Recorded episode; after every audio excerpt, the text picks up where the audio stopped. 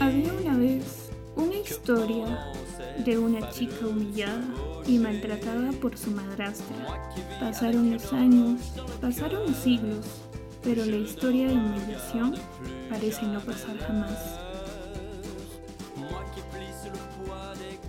Hola, yo soy Nuna y esta es voy a compartir las crónicas lunares. Empezamos el canal con esta primera lectura que a muchos de nosotros nos encantará, que no está muy lejana de nuestra realidad actual. Luego de la devastadora Cuarta Guerra Mundial, humanos y androides se apiñan en las calles de Nueva Beijing. Una nueva enfermedad mortal está arrasando la población y desde el espacio la reina lunar observa cómo la peste lo va devorando todo, confiada en lograr el control del planeta. Cinder tiene 16 años y trabaja como mecánica.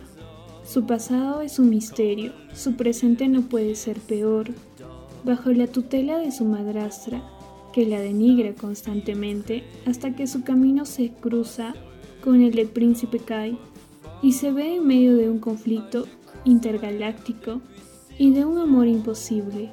Atrapada entre la peste y un gran secreto, no sabe si escoger la libertad o la inmolación, hasta que ya no puede elegir. Sin embargo, ella es especial, ella es la única salida. Después de todo, así son los cuentos de antes.